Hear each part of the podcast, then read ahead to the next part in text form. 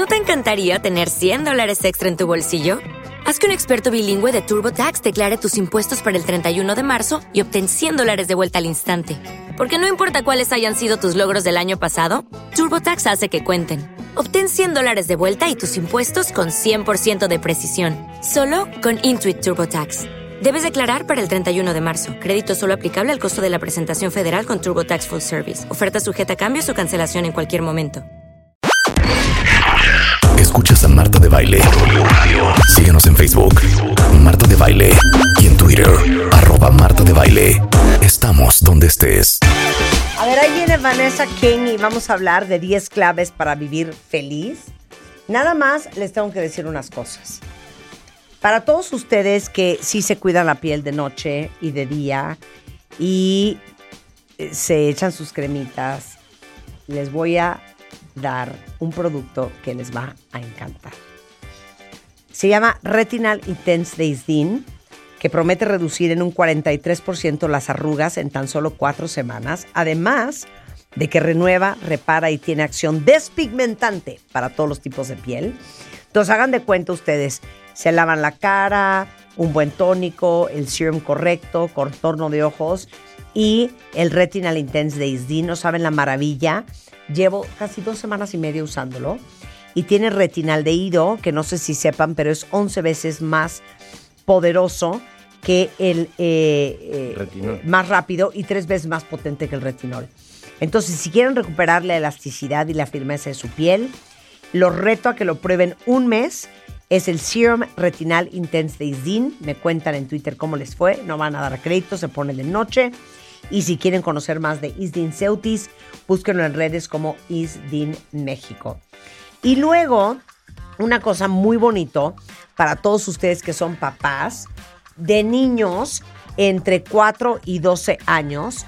Les cuento que SS Johnson, que son los líderes a nivel mundial de productos de limpieza, tienen Ziploc, tienen Windex, tienen Pato y Mr. Músculo.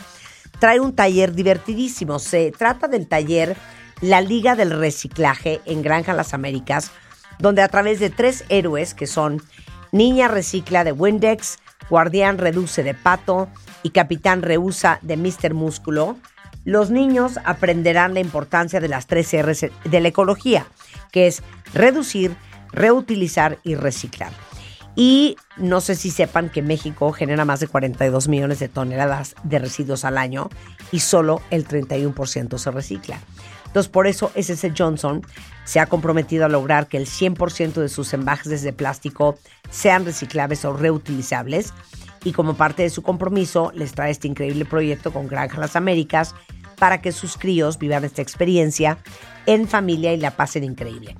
Pueden revisar las fechas, horarios y costos del taller en granjalasaméricas.com para que si tienen hijos entre 4 y 12 años no se pierdan este taller, la Liga del Reciclaje por SC Johnson en Granja Las Américas. Bueno, a ver, ahí les va cuenta bien, te los voy a invitar a un evento que está haciendo el Instituto de Ciencias del Bienestar Integral de Tech Milenio, que se llama Wellbeing 360 y es el 26 y 27 de octubre, o sea, mañana y el viernes, porque imagínense ustedes que lo que estamos todos buscando en este mundo es ser más felices y hemos hablado mucho del tema. Por ejemplo, por quinto año consecutivo, Finlandia encabezó las últimas clasificaciones en el Informe Mundial de la Felicidad de la ONU y está en primer lugar como el país más feliz del mundo. Después está Dinamarca, después está Islandia, Suiza, Países Bajos, Luxemburgo, Suecia, Noruega. Híjole, en octavo lugar está Israel, pero ahorita está un poco problemado. Y luego en el eh, décimo está Nueva Zelanda. Eh, y de acuerdo eh, con cifras del índice de salud mental de AXA 2023, 64% de las personas en México dicen ser felices y que el 31% considera que su salud mental está prosperando, otro 36% que está saliendo adelante y el 67% de los mexicanos, aunque ustedes no lo crean, tienen un buen nivel de salud mental y de felicidad. Entonces traje a una experta en el tema. Está con nosotros Vanessa King, experta en psicología positiva y estrategias para construir el bienestar psicológico y la resiliencia. Ella es autora de muchos libros, como por ejemplo 10 claves para vivir feliz, eh, 50 maneras de sentirse feliz y es coautora de Creando el Mundo en el que queremos vivir. Speaker a nivel internacional, ha escrito eh, para The Guardian, Sunday Telegraph, The Financial Times, The Mail, el Huffington Post, ha salido en muchos programas de televisión y también tiene una columna en la revista Psychologies del Reino Unido y viene a dar una conferencia magistral que se llama The Serious Business of Happiness at Work, que no se lo deben de perder. Vanessa, welcome to the show. Oh, pleasure to be here. Oh my God, and she did! I knew it. Así el momento. Vanessa, you have no idea the conversation we had last week. so the conversation was about finding our happiness in a man, All right. and that man had to be British. All right. Okay. So I literally called on the air two friends of mine. Yeah. One is from Cambridge and the other one's from London. Yeah. Just to hear them on the air with that British accent because all the women in this studio want a British boyfriend to say to us, I adore you, my my dear. Darling, darling. Oh, darling. Oh, Darling. darling. You're so lovely. So you have a British husband? Uh, yeah. Okay. How does he say love things to you? Like, what is the accent? What is the accent? Well, he, yeah, he's got a very neutral. He is from up north in the UK. I'm from down south, so I have a very sort of south accent. Okay. Um, um, yeah, so he hun, you know, speaks to me, your hun. Um, Hun. maybe Could- we've could you pass I me don't the salt, it's- uh, hun? we've been together so long that I can't remember. But he'll say things like, could you pass me the salt, hun? yes, or honey, yeah, yeah, or sweetie, or sweetie. Oh, sweetie. Some butter. Sweetie, do you have uh, do you have the clotted cream? I can't believe the accent. I'm obsessed. It's so lovely. I'll do my best. I'll do my best. So, but let me tell you something. This is a question. So, in Mexico, you can tell where the person is because of the accent. Yeah. So, if you're from the South, there's a certain rhyme. If you're from the cities or the capital, if you're from the North, we all speak in a different way. But for us, when we hear Brits, Yeah. we don't know if he's from Liverpool or the Boonies Yeah. or if he's royalty. Yeah. Can you tell? yes. How? A Well, ver, from the same thing, accent, it, ac- accent. So some accents are really strong. a ver, no, I want examples. Like Yeah. Make my day, make my day. Okay, right, again, I, Okay. what was it? Well, there's Glaswegian, which is can be very strong. Uh-huh. Um, there's the people um, from, and they have a kind of a slang and a vernacular and words that don't even translate into, Mm-hmm. you know, to further down south. There's the northeast of England, you know, which is where my partner's from, and they say things like, "Why I a bottle of dog?" You know, why is it, hello? How can we have a bottle of brown beer? Which is, Uh-huh. you know, so different. That and that's an exaggeration, but you know, and lots of different areas have. Um, Accents, a, a up mid from people from the Midlands. I don't know. I'm probably doing an Uh-huh. And is there like a all of them, uh, is from there like a super so- posh English? What? What? Super posh. Am I super super posh? Super? Um, no, I so we go. Um, I don't know. It, it, it, it sort of I can think you say how now brown cow very Uh, brown uh, yes. Brown cow. Oh, darling, Yeah, what a brown darling. cow! Yeah. It's absolutely lovely. Yes. Ghastly. It- it- Ghastly. it's ghastly. Qué divino. But I think we're all ending up speaking American though, because everybody's mm. reading everything on the web and No, no, stuff, no, so no, no. It's que I grew up in the States, so mm. my accent is totally American. Yeah, yeah. And then I feel so terrible. Yeah. Because I should be speaking in a posh British way. And then my English Well, you're doing quite would well. sound so much ro- so much more royal. Pedestrian. Instead, uh, I sound so pedestrian. Welcome to Mexico. Yeah, it's a pleasure. I love it. So I'm supposed to say everything we just said in Spanish, just for translation purposes. Okay. Nada, es que nos trataba- estábamos riendo ahorita de que eh, la semana pasada le hablé a mi amigo Andrew y a mi amigo James, que son ingleses, nada más para ponerlos al aire y oírles el acento, porque estamos obsesionados en este programa con el acento este, británico. Y le decía que si aquí en México nos damos cuenta perfecto quién es chilango, quién es del sur, quién es del norte, pues en Inglaterra igual, ¿no? Y me dijo 100%. Los del sur hablan diferente a los del noroeste, a los que hablan esto, a los que hablan otro, a los, a los ingleses. Y si uno es como más snob y más posh, pues tiene otro acento. Y entonces de eso nos estábamos riendo ahorita con Vanessa King. So, well, is this your first time in the country? No, no, I've been before. But You've I've been done, before. Yeah, I taught at Tech Millennium and Tech de Monterey. Well, I mean, there is no spicy food beyond Indian food in, in England. No, not really. Yeah. Not really. Yeah. So, are you into tacos? I'm learning about tacos and Mexican food. Have you tried? Yeah, I've tried lots of different ones. I did like last time I was here. I did a cooking class. You did. Yeah. What did you cook? I cooked. Oh, now you're going. Uh, uh, chilaquiles, is it? it? Chilaquiles. And Im- very important for the hangover on Sunday. Very important, chilaquiles. Yes, yeah, Yeah. Uh, and then in, when I was here before, I went to Merida and I um, I did a uh, Yucatan uh, type food. cooking. Cochinita. Oh, did you eat cochinita, did. which Oh, is yeah, of course. so good? It is Yeah, yeah, so good. Yeah. I mean, all the food is great, Uh, the food is amazing. is. I mean, I mean, I mean. And we don't get very I mean, good lo- Mexican uh, food in the UK. Yeah, so- I don't think you have tortillas and beans and Well, things we like have that. kind of not great stuff. Yeah, Yeah, but you have something that I'm totally obsessed with. Reason why I gained two pounds when I was in London Yeah. three weeks ago. I ate every single day three scones with clotted cream. Yeah. Ah, well, I spent a lot of my time in Cornwall, which is the very beautiful southwest of the UK, where clotted cream comes from. But what is clotted cream? It's like extra fattening cream. Oh my God. And that's why you but is it cream or is it butter? Uh, It's, I think it's halfway between the two, maybe. It's cream, but it's very thick cream, very thick cream. Very thick cream. Es que le digo que, que cuando he estado en México y dice que ya tomó clases para hacer chilaquiles, que ya estuvo en Yucatán, que ya comió cochinita. Y le digo que yo estoy obsesionada con esos panecitos que se llaman scones ingleses, con u- esa crema espesa que nunca he entendido qué es. Dice Vanessa que sí es crema. Es que es crema que calientan, es crema que calientan. Calientan la leche. Entonces no sé qué será, como un nata o no sé, algo así.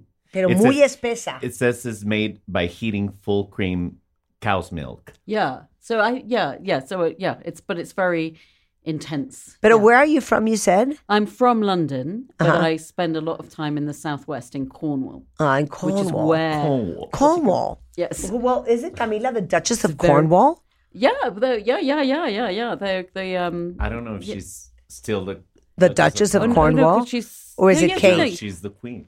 Oh no, well that was Camilla, but now Kate is the Duchess Yeah. Cornwall. Ah, she is. yeah. ¿verdad? so they move is. around a bit, you know. She is, she is, she is. Bueno, pues now let's talk about talking about happiness. Yeah, Happiness for me yeah. is Selfridges, Harrods. c- uh, uh, Harrods, clotted cream and scones, Adele. eh, Adele. A ver, ¿qué, qué más me da felicidad? este, Um, eh? The, the tube. Oh, no. The English taxis. They're so nice and so polite. Yes, yes, the yeah. crown. we English love the taxis, Crown. the crown. We love the crown. Oh, we love Downton Abbey. Yeah. So that that's my happiness. So thank you for playing with us. I mean, entonces, you're going to talk about the 10 keys to being happy. Yeah, 10 keys to happier living, I think, Okay. actually, because I think it's really important when we're talking about the topic of happiness to recognize that, yeah, we, certainly the science shows we can learn skills to be happy. We can certainly learn different habits and practices um, to become happier. But it doesn't mean to say, even if we're happy, that we don't have tough times. We have bad days, things go wrong in our lives, we lose loved ones, those things. So I think it's important that we say, we talk about keys to happier living as opposed to keys to happiness, because it's not a place you get to and then that's it. It's I love what you just said. Dice, no, es que no es, no son las 10 claves para eh, ser feliz. Son las 10 claves para vivir más feliz. Porque todos estamos conscientes que pasaremos por cosas muy difíciles, por pérdidas, por situaciones complicadas, por retos. Y creo que es muy importante hacer la diferencia porque buscar las claves para ser feliz suena que la felicidad es un objetivo y una meta final. Y al final es un proceso, es una forma de vivir, es una estrategia y son decisiones que uno toma todos los días. Por eso hablamos de las 10 claves para vivir más feliz. Okay, so number one, Number one of the 10 keys. of course. Well- Well, give me your favorite key Well, or the I- most I- difficult one. I don't. Well, I think they vary because the idea it's a menu. It's not a you know a, a kind of prescription. So different people choose different things at different times. But what they are is is they're the areas research shows taking action in is um, most important um, for our psychological well-being. Okay. So, but they're things that are in our control. okay. So, and the um, the first two, which is interesting, in you know, in the ten keys to happier living, is the first two are all about actually other people and not ourselves. And I think this is probably one of the most important messages, um, which is that that you know we we are social creatures and are being feeling like we're connected to others, um, doing kind things for others, um, actually really does um, play an important role in our own happiness. And in fact, when we do kind things for another person, um, not only does it kind of take our mind off our own worries, but we um, actually boost the reward centers in our own brain. So when we choose to do those things, it boosts, uh, yeah, it's activating the reward centers in our own brain as if somebody's done something kind for us. It's kind of interesting. Dice, mira, en esta lista que es básicamente como un menú, lo primero que les diría es, uno escoge ciertas cosas en ciertos momentos de tu vida. Y las dos primeras están catalogadas con una de las más eficientes para hacerte vivir una vida más feliz. Y tienen que ver no con uno, sino con los demás, que es dar y relacionarse. Al final los seres humanos somos seres gregarios e increíblemente cuando uno da, cuando uno hace algo por alguien más, se despiertan los receptores y el centro de satisfacción en el cerebro, y esto es algo que ha sido comprobado científicamente, lo cual es muy interesante porque te hace darte cuenta que dar la generosidad, relacionarte, interactuar con los otros, claro que incrementa tus niveles de felicidad. So you talked about um, relating to others and giving. Yeah. That's number one. Yeah, And those, those the first two. Yeah, yeah, yeah. the first two. Yeah. What else? So, um, if I was going to pick a couple that I think are really important, um, I'd say the emotions, the key of emotions, which is about training our brains to notice what's good. Because the human brain, um, for evolutionary reasons, naturally focuses on and dwells on what's wrong. And of course, we need to kind of address problems and issues. But when we also notice what's going right, which we often overlook, and even on the worst days, there's usually something that is the least bad moment or better than the rest. But when we do that, it actually has physiological and psychological effect. So we are when we are in a more pe- yeah when we have a sort of experience more pleasant emotions, we are more open to others. We are more open to ideas. We're better at creative thinking. We're better at solving problems, and that builds our social resources, and it can help buffer us against stress. But the, what you're saying is that we need to learn how to train our mind to focus To- positive. to also notice yeah so i mean a really simple classic practice is mm-hmm. at the end of each day reflecting on three good things from that day or if it's a really tough day just say what was one moment that was better than the rest? Um, and just identifying those you start to train your brain to also notice those and it just gives you a kind of glimmer of light a hope you know especially when you know there's lots of difficult stuff going in the world that actually there are also some good things there are some glimmers of light that are hopes there, there is hope. So it's a kind of it's really important i think to balance out the massive negativity that we get from the media etc Absolutely. Dice, el tercer punto es, los seres humanos tenemos que aprender a entrenar nuestro cerebro, a enfocarnos en lo que sí está bien. Porque de manera natural los seres humanos volcamos toda nuestra energía, nuestra atención en todo lo que sale mal. Y como en la vida todos tendremos, en, o algunos días más, algunos días menos, problemas, conflictos, crisis, retos, cosas que resolver, momentos desagradables, es muy fácil que nos dejemos llevar eh, por, por esa ola de cosas negativas y pesimistas. Entonces, uno tiene que aprender a entrenar su cerebro y esto se puede hacer al final del día escogiendo tres eventos que sucedieron eh, buenos, positivos, optimistas, porque al final cuando uno aprende a hacer estos ejercicios, lo acabas haciendo de manera natural y te enfocas a las cosas que sí hay, lo bueno que sí sucede, y eso al final te da un pequeño rayo de luz, de esperanza, de ilusión y de dejar entrever que a pesar de que las cosas no estén como uno quisiera, hay cosas que sí valen la pena rescatar. Go. Okay. So, uh, the, so an, another key that I would say is really important is noticing how we talk to ourselves. Because many of us, we all have an inner voice, and many of us, that voice is really highly critical. Oh, Vanessa, you were so stupid. Or, oh, God, it's so embarrassing. You're the only person that does that. Mm-hmm. And that's not neutral because that's actually that inner voice is triggering the threat system in our primitive emotional brain that makes us want to shut away, makes us fear, or might make us defensive.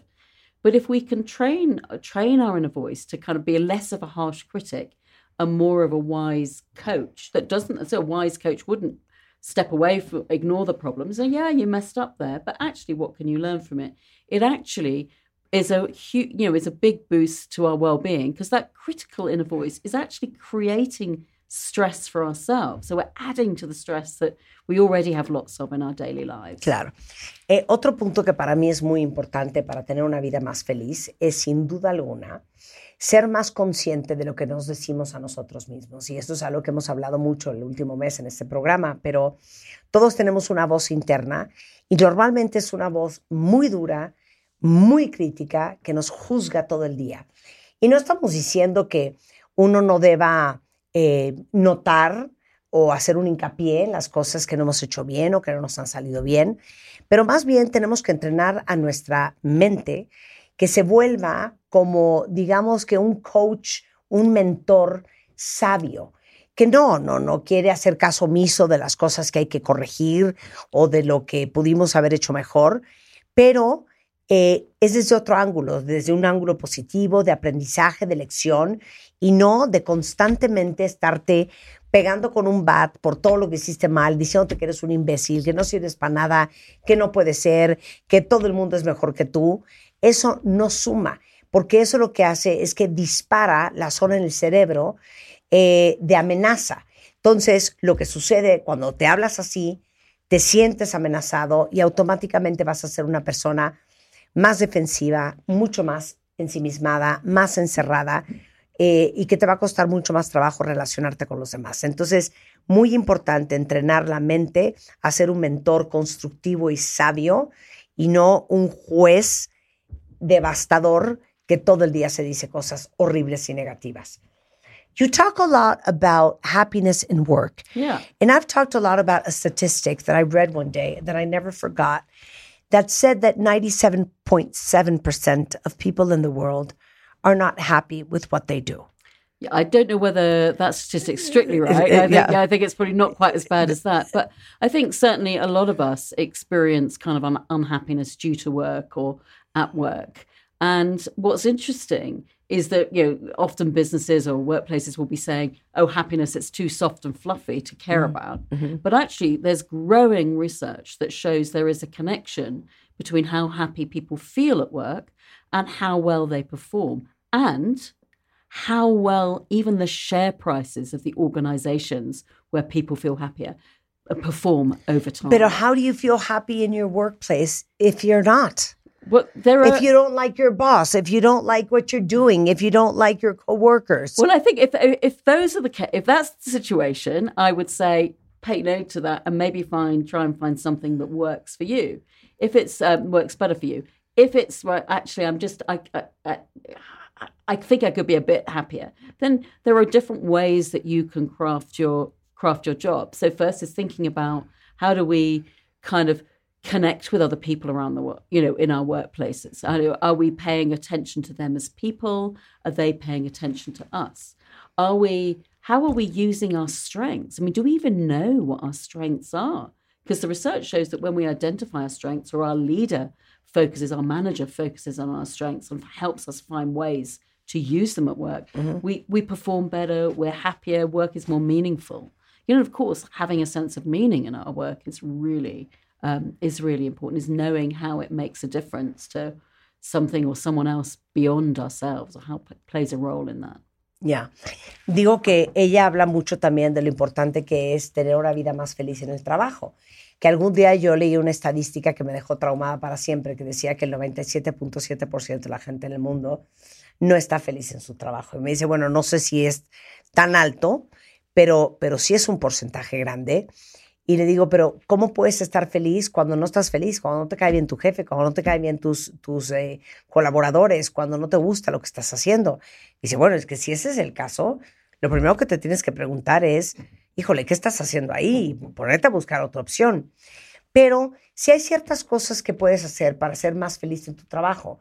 Y una de ellas es preguntarte, ¿qué tipo de relación y de vínculo estás generando con la gente con que trabajas? ¿Los ves como colaboradores y como compañeros de trabajo o los estás viendo como personas? ¿Qué tan cercana es tu relación con ellos y qué, tan, qué tanto estás abonando tú a tener interacciones mucho más eh, enriquecedoras con la gente que te rodea? Eh, segundo, está comprobado que evidentemente la gente que es feliz en el trabajo eh, es mucho más eficiente, las compañías tienen muchos mejores resultados y también tienes que darte cuenta cuál es tu misión en lo que estás haciendo.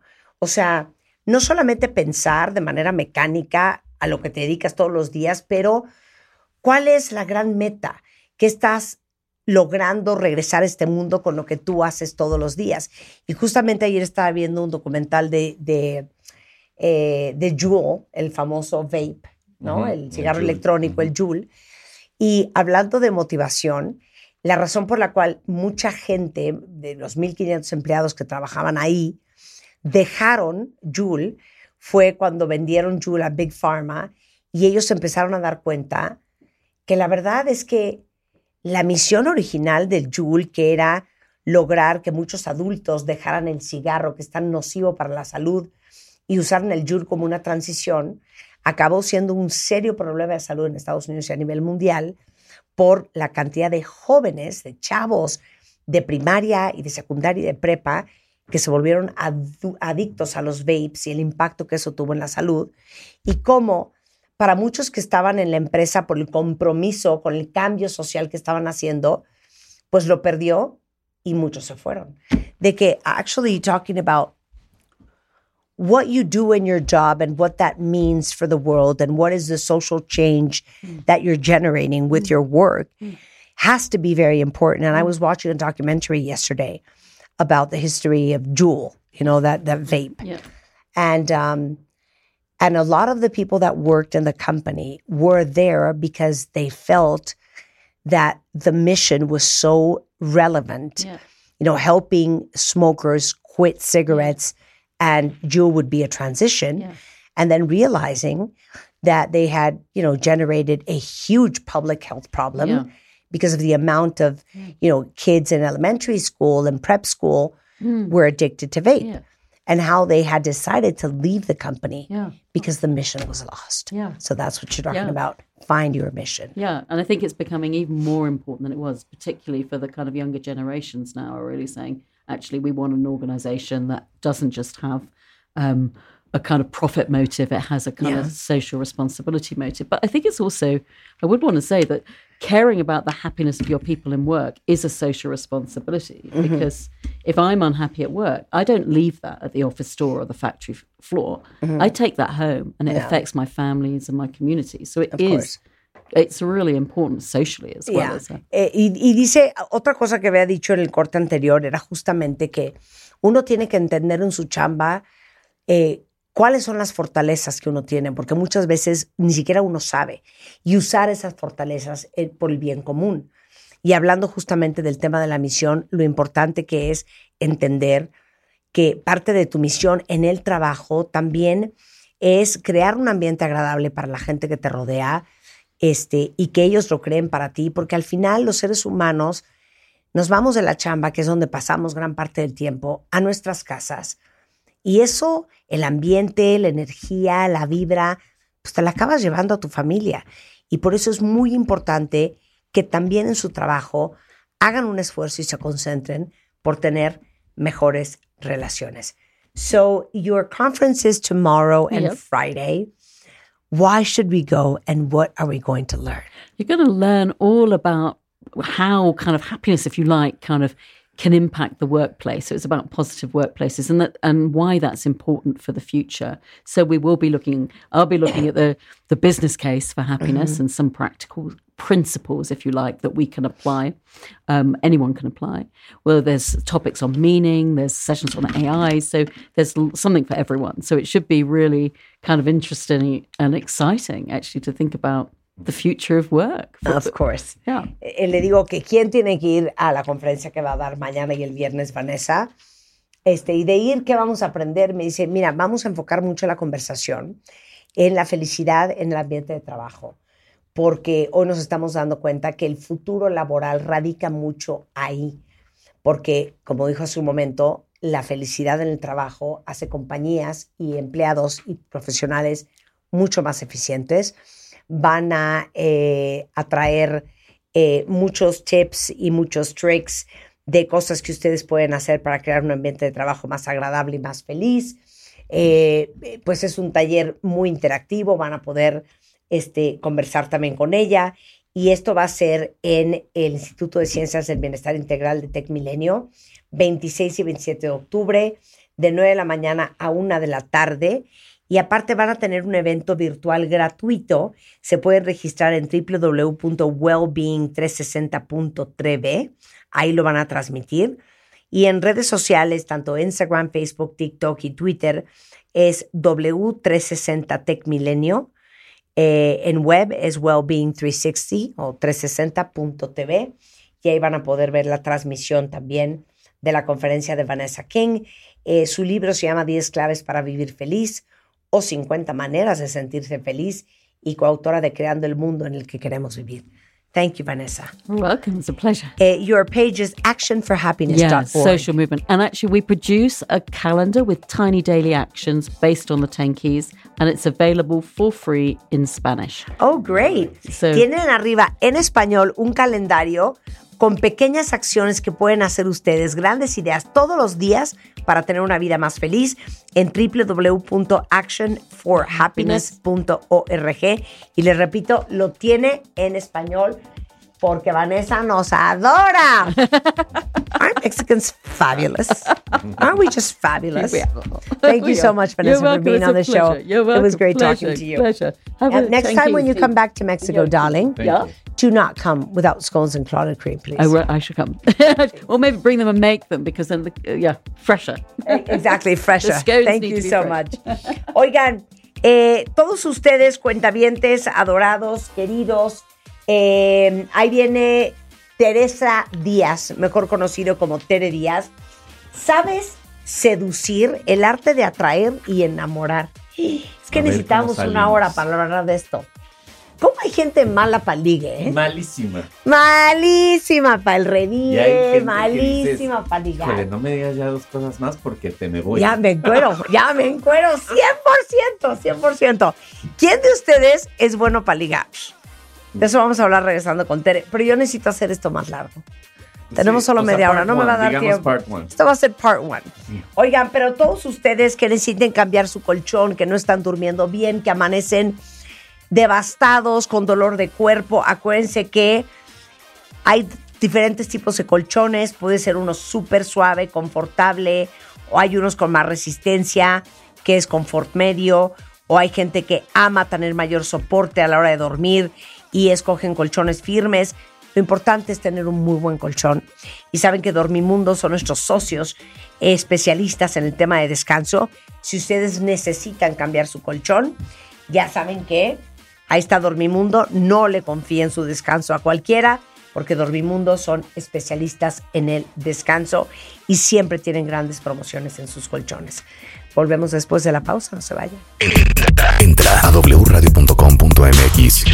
Checa más información de nuestros invitados, contenidos y escucha nuestro podcast. Marta de Baile 2023. Estamos donde estés.